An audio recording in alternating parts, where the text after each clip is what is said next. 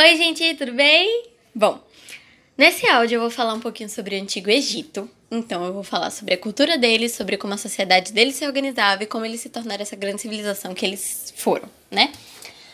Para começar do começo, eu vou falar de como o Egito surgiu. O Egito surgiu como uma sociedade organizada em pequenas famílias agriculturas. Então, cada família tinha seu lugarzinho de plantio e cada uma trabalhava para sua subsistência, cada uma no seu canto.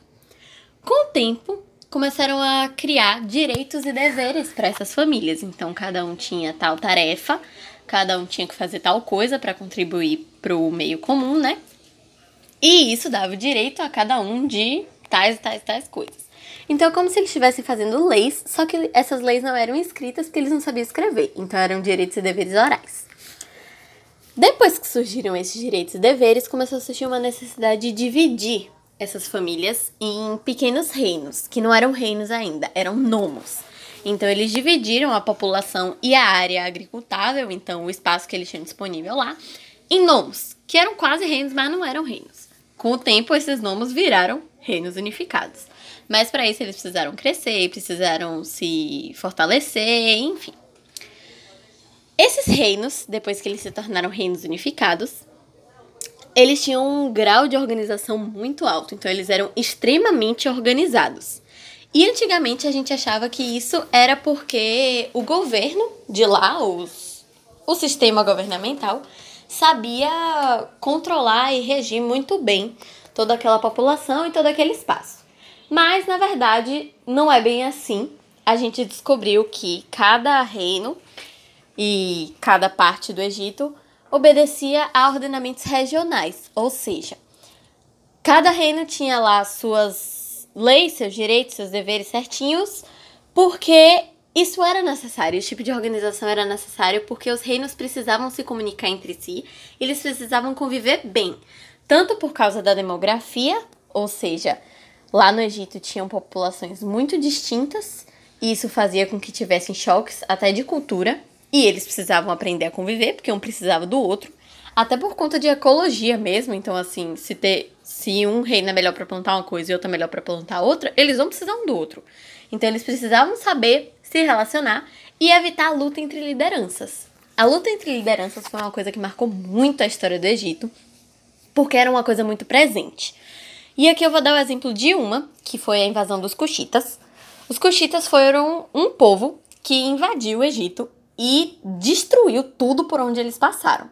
O Egito, que era uma civilização enorme, que não era dessas de se destruir, tomou aquilo como uma grande humilhação e escondeu esse acontecimento por séculos. Então a gente veio descobrir isso há pouquíssimo tempo, porque eles realmente não, a gente vai apagar essa nossa história porque isso é muito humilhante pra gente. Essa sociedade que eu tô falando, que era tão organizada, tinha uma pirâmide social, né? Então eles tinham a base da pirâmide, que eram os camponeses, os trabalhadores rurais. Acima deles, os guerreiros, sacerdotes e funcionários do Estado. E no topo, o faraó e a família real, né? A família do faraó. E apesar de ser super bem dividido, isso de ser, ah não, faraó tá no topo, depois é quem trabalha pro faraó e depois lá embaixo é a população civil, né, os camponeses, não tinha guerra, não tinha enfrentamento entre essas classes. Por quê? Eles tinham uma estabilidade social muito grande, no sentido de paz e de respeito, porque os camponeses se sentiam reconhecidos pelo trabalho deles.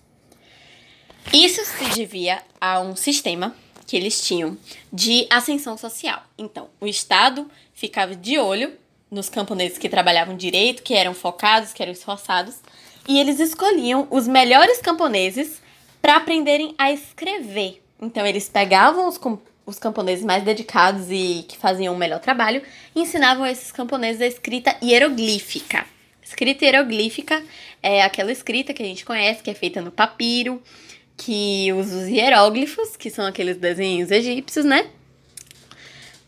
Que foi o que codificou as leis, que foi o que colocou as leis no papel e também as histórias da mitologia do Egito.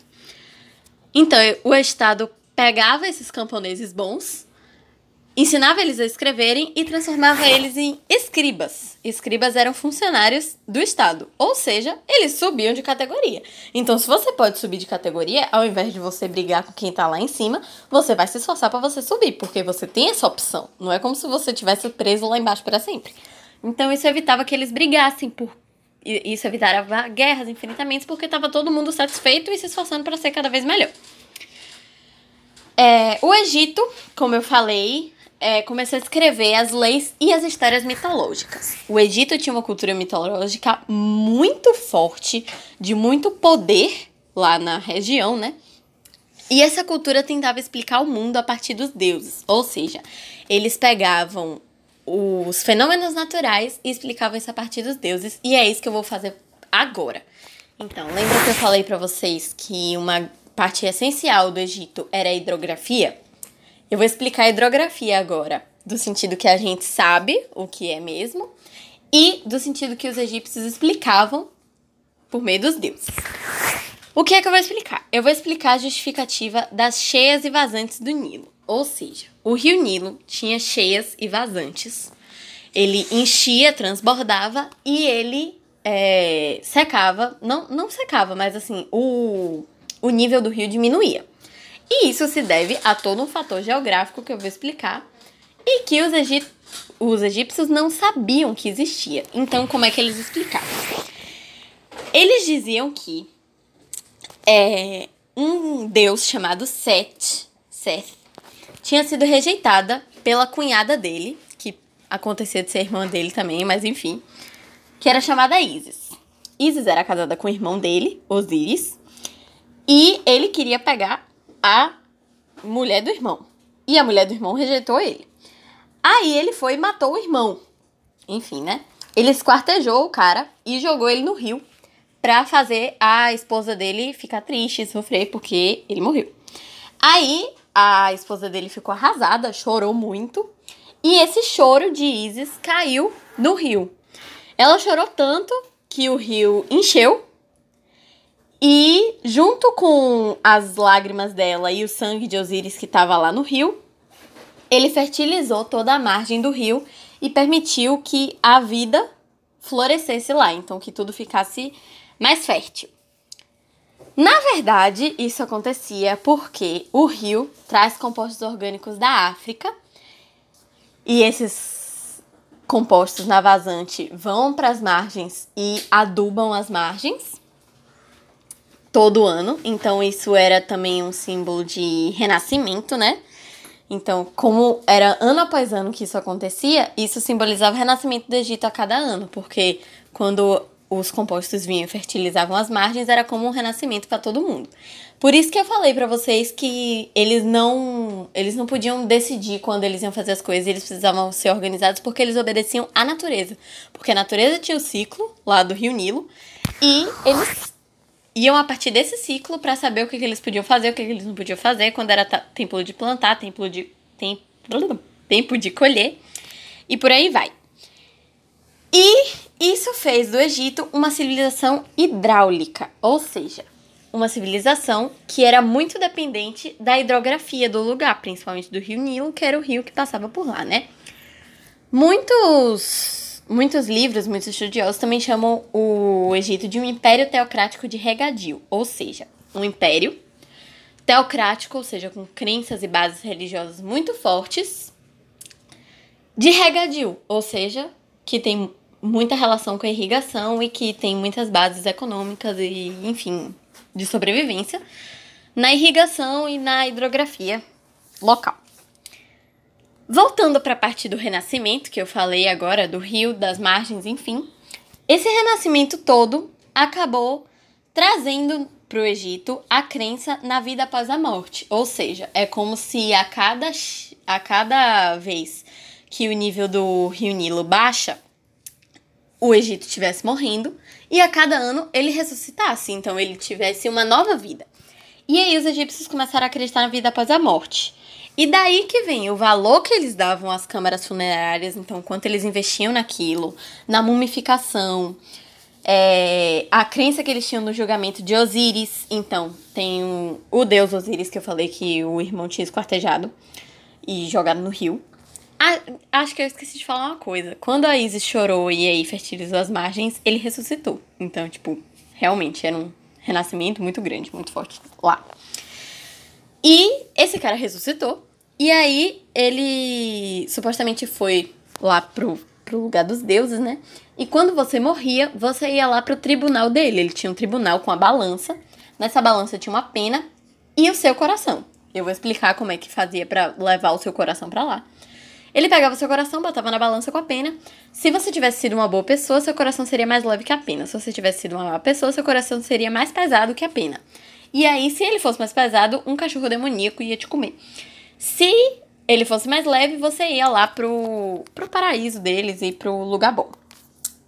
Aí, ele ele tinha esse julgamento, e esse julgamento, devido a essa crença de renascimento, também era muito valorizado. Então todo mundo se esforçava pra né, se sair bem no julgamento e ir pro céu e não pro inferno. Basicamente é isso.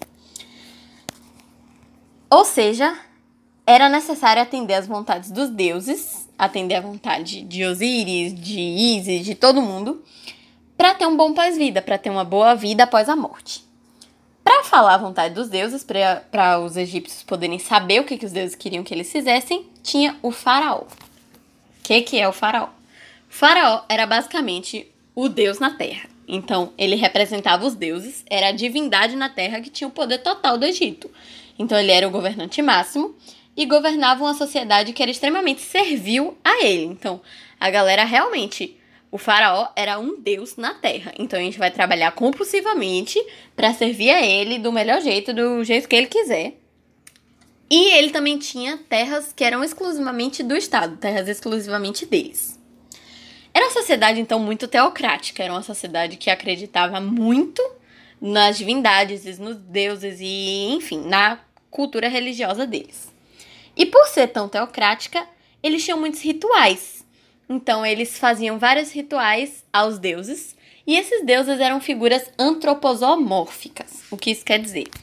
São figuras que misturam animais e humanos. Então, por exemplo, eu falei do cachorro. O cachorro é a figura de um deus, que é o corpo humano com a cabeça de cachorro. Então, o deus maior lá que eles tinham, que é o deus Ra, tem uma cabeça de pássaro. Então, eles sempre misturavam os animais com os humanos. Isso também porque os animais, muitos animais lá do Egito, eram tidos como sagrados. Então, eles tinham vários animais que eles acreditavam serem sagrados e que eles protegiam a todo custo. Nessa do rei maior que eu falei agora, que no caso é o Ra, né, o Amon-Ra, existia um faraó, que foi o faraó Amenófis IV, que estabeleceu o monoteísmo no Egito. Pera, como ele fez isso? Porque eu acabei de falar que o Egito é cheio de rei, ou de rei não, de deus. Então, eles têm os deuses escriba, eles têm Osíris, eles têm Sete, eles têm, eles têm Isis, eles têm muitos deuses. Como é que esse cara chegou e simplesmente excluiu todos os outros e ficou com um só?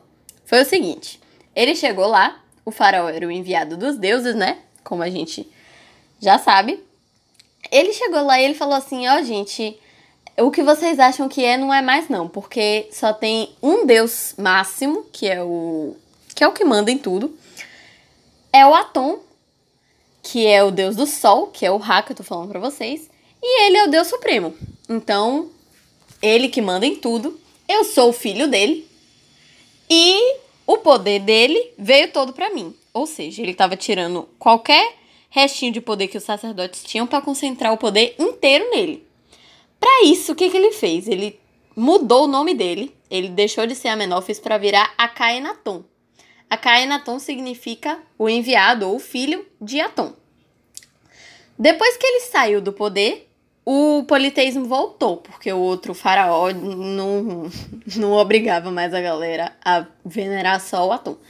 Mas é, ele conseguiu, durante o reinado dele, estabelecer o monoteísmo, a crença em um deus só. O Egito também tinha muito conhecimento da ciência, então, isso que eu estava falando no início, que ele avançou muito é, no meio técnico informacional o Egito tinha muito conhecimento da, da medicina, da arquitetura, da astronomia, da matemática e etc. E assim eles conseguiram fazer as pirâmides gigantes, que a gente até hoje não sabe muito bem como é que foram feitas, para a época que elas foram feitas, né?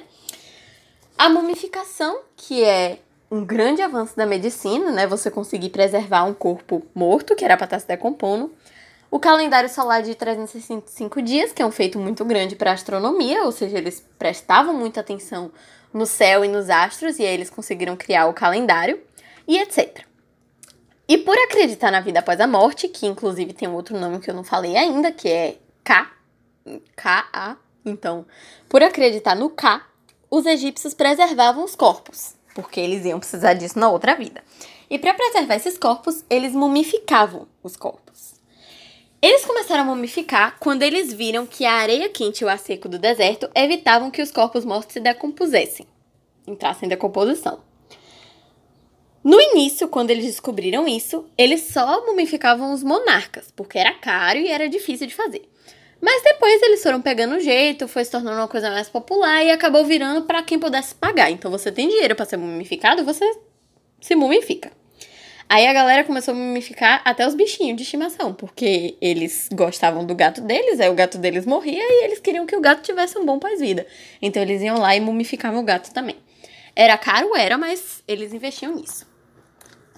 Como é que eles faziam para mumificar esses corpos?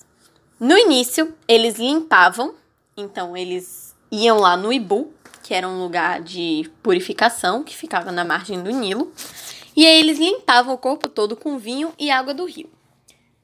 Uma vez que o corpo tá limpo, eles tiravam todos os órgãos, menos o coração. Lembra que eu falei que o coração tinha que ir com a pessoa para pesar na balança dos íris? Então, o coração ficava no corpo eles pegavam todos os órgãos, jogavam a maioria no Nilo, menos o estômago, intestino, pulmão e fígado. Por quê? O estômago era cuidado pelo deus cachorro, os intestinos eram cuidados pelo deus falcão, os pulmões eram cuidados pelo deus babuíno e o fígado era cuidado pelo deus que era totalmente na forma humana. Esses quatro deuses representavam os filhos de Horus, então eles tiravam quatro seções de órgãos para dar para esses deuses lá.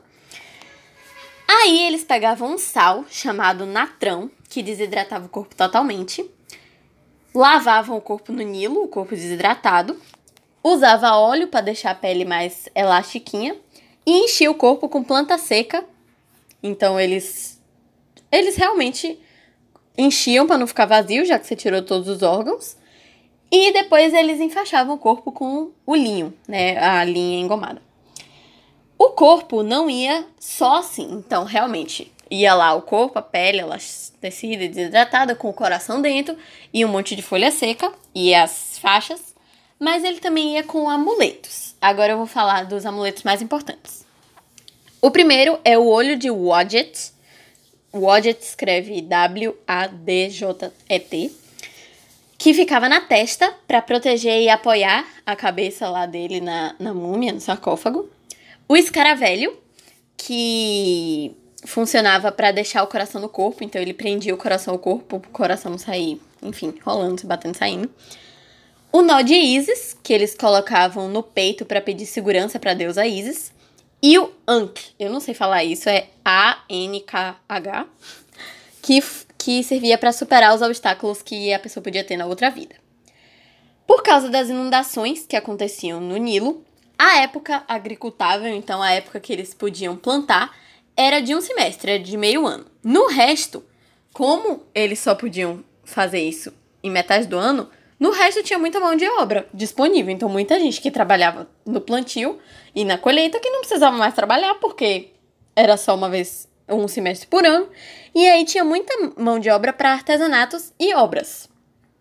Então, eles às vezes até tentavam continuar plantando, então eles semeavam o barro semi-líquido e botavam os animais para pisar em cima para poder enterrar sementes.